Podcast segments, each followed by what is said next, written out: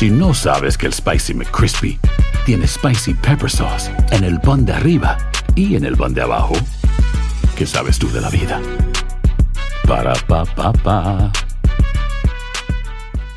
Boost Mobile tiene una gran oferta para que aproveches tu reembolso de impuestos al máximo y te mantengas conectado. Al cambiarte a Boost, recibe un 50% de descuento en tu primer mes de datos ilimitados. O, con un plan ilimitado de 40 dólares, llévate un Samsung Galaxy A15 5G por $39.99. Obtén los mejores teléfonos en las redes 5G más grandes del país. Con Boost Mobile, cambiarse es fácil. Solo visita boostmobile.com. Boost Mobile, sin miedo al éxito. Para clientes nuevos y solamente en línea, requiere AroPay. 50% de descuento en el primer mes requiere un plan de 25 dólares al mes. Aplican otras restricciones. Visita boostmobile.com para detalles. Cassandra Sánchez Navarro junto a Catherine Siachoque y Verónica Bravo en la nueva serie de comedia original de VIX, Consuelo, disponible en la app de VIX ya.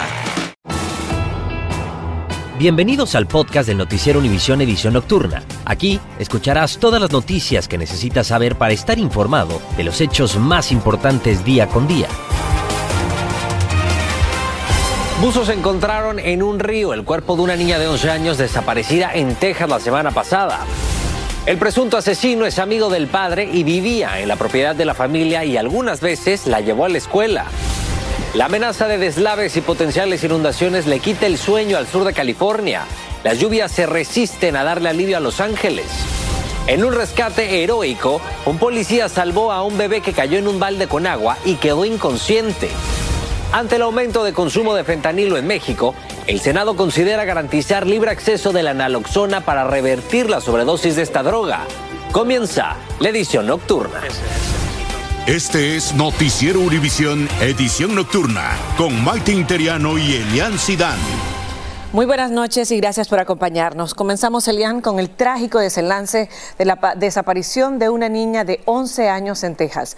Equipos de buzos recuperaron el cuerpo de Audrey Cunningham en un río en la zona rural de Houston. Efectivamente, Maite, el sospechoso de asesinarla es un hombre que vivía en la propiedad de la familia de la víctima y que hace años había sido acusado de intentar abusar de otra niña. Lidia Terrazas está con nosotros con toda la información. Lidia, adelante, buenas noches.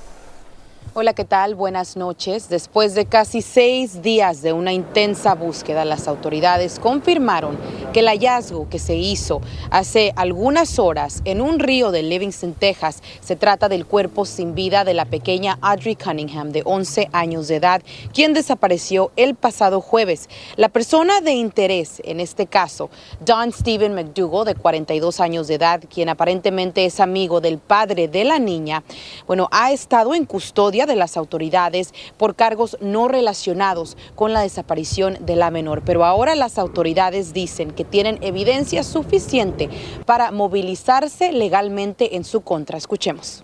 Based on all of the evidence that law enforcement has collected, they are in the process of preparing the appropriate arrest warrants for Don Stephen McDougal. At this time, we believe the appropriate arrest warrant is going to be for capital murder in the death of Audrey Cunningham. El mismo McDougall dio pistas a las autoridades sobre el posible paradero de la menor. Él les dio la información sobre esa zona en el río donde fue encontrado el cuerpo de la niña, aunque no confesó haberla secuestrado, sí dijo que él estuvo con ella la mañana de su desaparición. En estos momentos aún autoridades tratan de descifrar la causa de muerte de la niña, pero durante el hallazgo Univisión fue el único medio presente. Estuvimos ahí cuando veíamos a los equipos tácticos y detectives corriendo hacia la misma zona. Inclusive vimos a uno de los detectives bajar con una bolsa para cadáveres. Fueron momentos de incertidumbre y poco después las autoridades nos confirmaron que se trataba de una escena de crimen. Primeramente, la familia de la menor confirmó que se trataba del cuerpo de la niña y después las autoridades dijeron la misma información. Por supuesto, seguimos al tanto de los desarrollos de este caso. Es todo de mi parte desde Livingston, Texas. Lidia Terrazas, Univisión. Lidia, muchísimas gracias por ese informe. Nos vamos a California y es que allí se está viviendo una jornada literalmente tormentosa, con lluvias, nieve y fuertes vientos en diferentes regiones del estado. Socorristas tuvieron que rescatar a personas atrapadas en las aguas, mientras los damnificados de la reciente ola invernal continúan limpiando los escombros. Las lluvias tienen en alerta a miles de familias por temor a que puedan seguir suscitándose deslaves. El siguiente informe es de Romy de Frías. Millones de californianos continúan en alerta por el paso de una tormenta que mantiene paralizado gran parte del estado, amenazando con causar inundaciones y deslizamientos de tierra. Sí, está tremendo el agua. Gran parte de California ha visto entre 6 y 10 pulgadas de lluvia en cuestión de horas. A esto se le suma fuertes vientos y nieve en las montañas. Peligroso oleaje alcanzó hasta 15 pies. Sabemos que esta tormenta eh, pues ha llegado desde el norte, ahora está bajando al sur y muchas de las comunidades en el sur de California ahora están sintiendo esos impactos fuertes, eh, pero es sumamente importante todavía tener la vigilancia. Zonas que se vieron afectadas durante la tormenta pasada están bajo advertencia de evacuación. El presidente Biden aprobó una declaración de desastre mayor para San Diego. Ranchos Palos Verdes, donde la tierra se sigue desmoronando, declararon estado de emergencia local pidiéndole a las autoridades estatales tomar acción. La alerta por inundaciones repentinas que abarca gran parte del sur de California, emitida por el Servicio Meteorológico Nacional, fue extendida hasta las 10 de la mañana del miércoles. No, pues nos ha tratado mal porque pues ahorita no andamos trabajando. Luis Díaz, quien trabaja en la construcción, dice que entre la tormenta pasada y esta ha perdido gran parte de su ingreso. Sí, está todo mojado y no se puede tirar el cemento. Desde Los Ángeles, California, Romy de Frías, Univisión. La Corte Suprema de Alabama determinó que los embriones congelados mediante fecundación in vitro pueden considerarse niños, por lo tanto estarían protegidos bajo la ley de muerte injusta de un menor de ese estado y quienes los destruyan podrían ser acusados de homicidio. Se teme que la decisión obligue a cerrar algunas clínicas en Alabama debido a los riesgos legales. Y la Casa Blanca anunciará el viernes sanciones adicionales contra Rusia por la muerte del líder de la oposición Alexei Navalny en una cárcel. Así lo informó hoy el portavoz del Consejo de Seguridad Nacional. El Departamento de Estado dijo que el gobierno ruso es responsable de la muerte de Navalny. Como nos explica Pablo Gato desde Washington, son varios los opositores rusos asesinados. La Casa Blanca anunciará el viernes lo que califica como un severo paquete de sanciones contra Rusia por la muerte de Alexei Navalny. El Kremlin lo envenenó, declaró el Departamento de Estado. La madre de Navalny solo pudo depositar unas flores frente a la morgue porque pasarán dos semanas hasta que le permitan ver el cuerpo. Alexei Navalny. Entrégueme a mi hijo para poder enterrarlo humanamente, imploró sin éxito. La esposa de Navalny también acusó a Putin de matarlo. El Kremlin lo niega. Están esperando a que el veneno de su cuerpo desaparezca para borrar la evidencia, afirmó John Bolton. La lista de opositores rusos asesinados no es corta. Boris Nemtsov fue abatido a tiros muy cerca del mismo Kremlin en 2015. Además de Nemtsov, el exespía ruso Alexander Dibichenko fue envenenado en Londres en 2006. Sergei Machinsky, un abogado que investigaba corrupción, murió en custodia en Moscú en 2009. La periodista de investigación Ana Politovskaya fue asesinada en Moscú en 2006. O el empresario Mikhail Lesin, muerto en Washington con obvios signos de violencia en 2015. Por otro lado, un piloto de helicóptero ruso que desertó a Ucrania fue asesinado a tiros en España, donde se escondía. El jefe del servicio de inteligencia ruso declaró que desde que desertó se convirtió en un cadáver, mientras en Rusia los simpatizantes de Navalny llevan rosas en su memoria. Uno tiene miedo de venir, afirma esta joven, en referencia a los más de 400 arrestos. La mujer se asusta al escuchar una sirena. La rutina es depositar flores, luego llega la policía para dispersar a la gente, hace algunos arrestos, o bien un funcionario simplemente se lleva las flores. Por otro lado, Moscú ha emitido una orden de arresto contra el hermano de Navalny. Lo acusan de corrupción. Sin embargo, otros piensan que es persecución política. En Washington, Pablo Gato, Univisión. Pablo, gracias. Estás escuchando la edición nocturna del noticiero Univisión.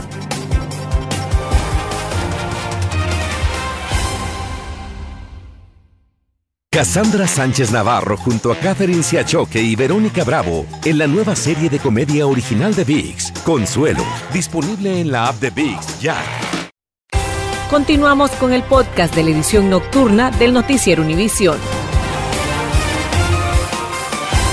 El banco Capital One quiere comprar a Discover por más de 35 mil millones de dólares. Si la venta se aprueba, se estaría creando la mayor empresa de tarjetas de crédito en Estados Unidos, que sería un fuerte competidor para Visa y Mastercard. Si usted tiene una tarjeta Discover o una de Capital One, no va a notar ningún cambio en los intereses ni tampoco en los pagos y la persecución de un adolescente que robó un vehículo y llevaba dos jóvenes a bordo terminó trágicamente en California.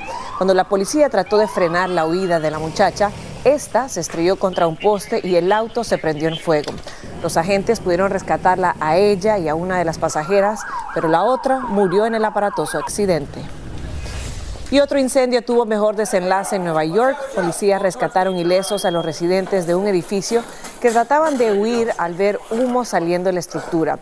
Evacuaron a todos los inquilinos por las escaleras hasta ponerlos a salvo. Las autoridades investigan la causa del incendio. En la Unión Europea anunció que abrió una investigación contra la red social TikTok por vulnerar las políticas digitales del bloque de naciones. La investigación determinará si TikTok infringió la ley de protección a menores de edad, si también presenta un peligro de adicción y si tiene contenidos nocivos. Guillermo González nos explica. La popular plataforma digital TikTok está nuevamente en el ojo del huracán.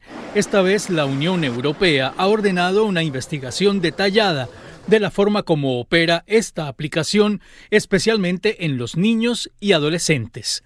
Los expertos europeos creen que el uso continuado de TikTok puede causar adicción y serias consecuencias en las funciones cerebrales de los menores.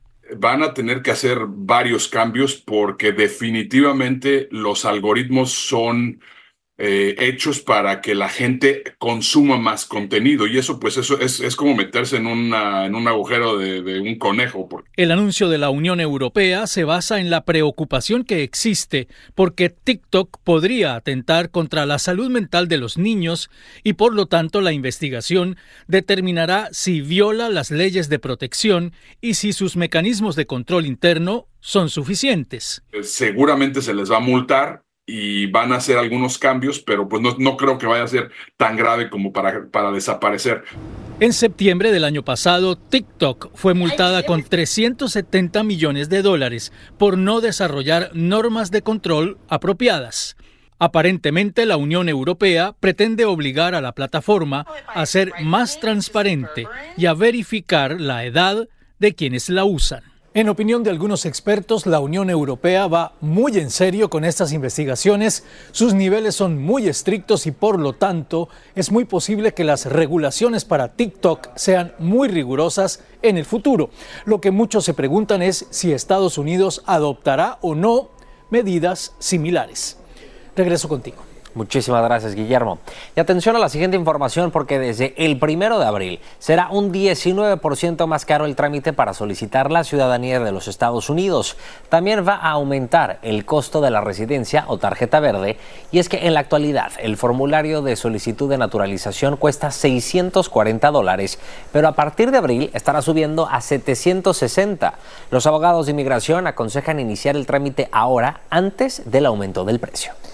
Y el gobierno de Tijuana lanzó el programa llamado Fast Lane para que medio millón de jóvenes mexicanos que todos los días cruzan a estudiar en California no tengan que esperar varias horas en colas en la frontera.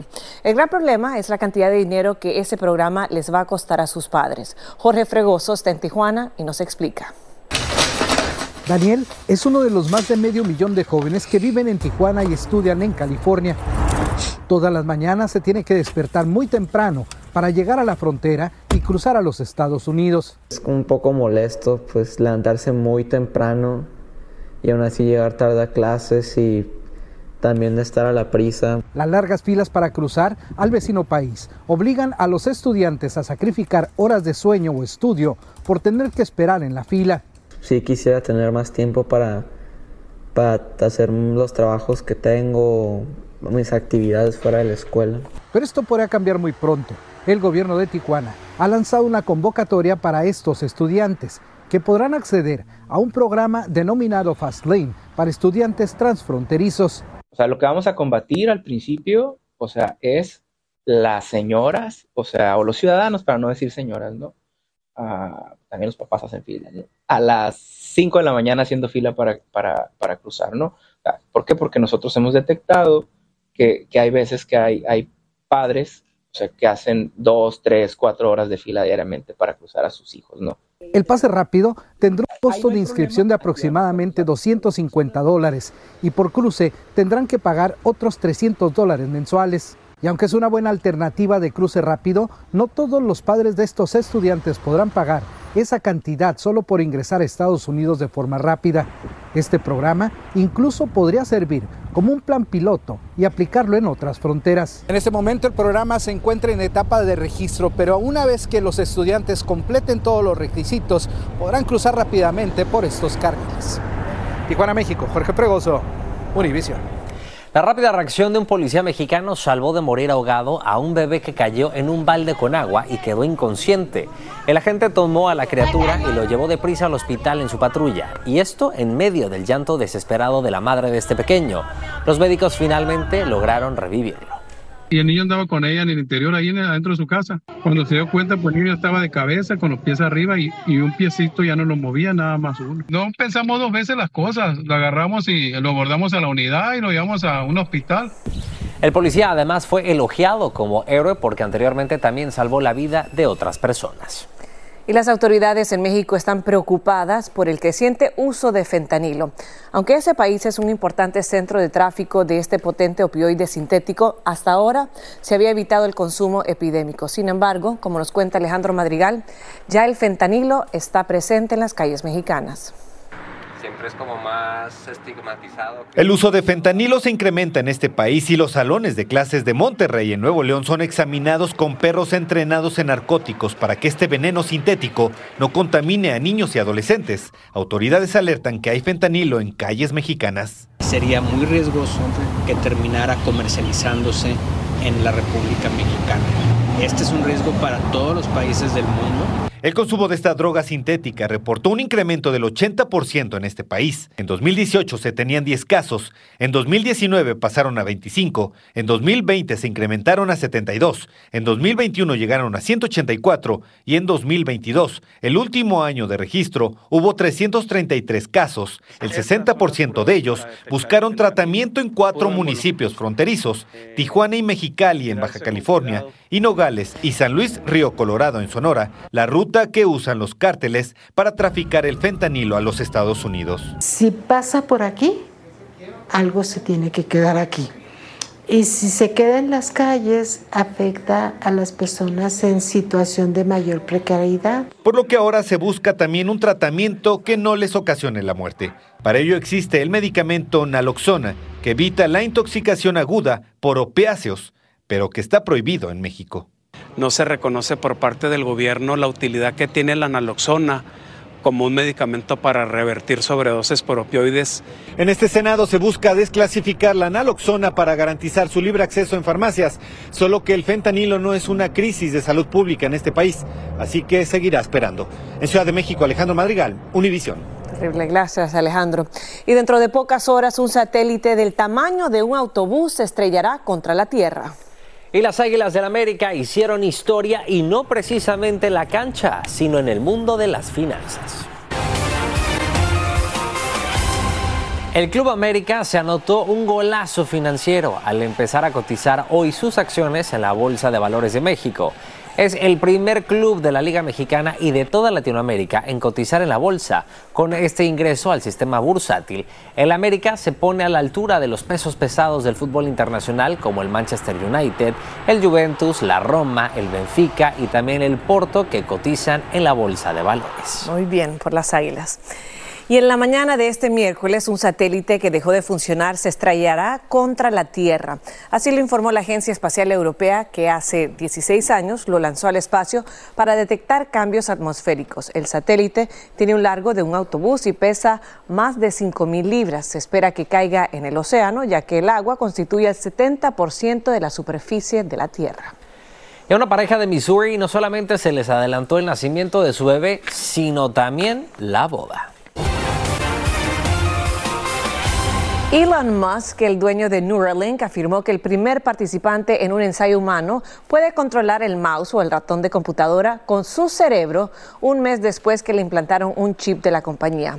Neuralink busca conectar cerebros humanos a computadoras y celulares para ayudar a personas paralíticas. También intenta que personas ciegas recuperen la vista. Y escuche esto, una pareja de Missouri planeaba casarse en estos días, pero el bebé que esperaban se adelantó cinco semanas. Llegaron al hospital y la mujer tenía dolores de parto y ya estaba que venía el bebé. Así es, Mighty. Bueno, en plena labor de parto, una de las pacientes que se encontraba allí le dijo que su esposo era ministro religioso y podría casarlos allí mismo.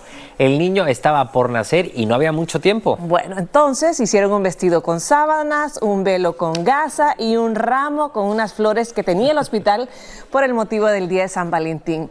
El bebé se llama Oliver y los felices padres lo recibieron ya recién casaditos con su bebé en brazos. Aquí destaco el ingenio de lo que se desea se puede hacer y además que los niños vienen con torta bajo el brazo. Sin duda alguna, y esa madre aguantó en medio del dolor, dijo que sí. Dijo que sí y hasta aventó el ramo. A ver quién es la siguiente afortunada. Bueno, que enhorabuena por ellos y, y gracias por acompañarnos. Claro que sí. Gracias, muy buenas noches y hasta, Hasta mañana. mañana. Buenas noches. Oliver.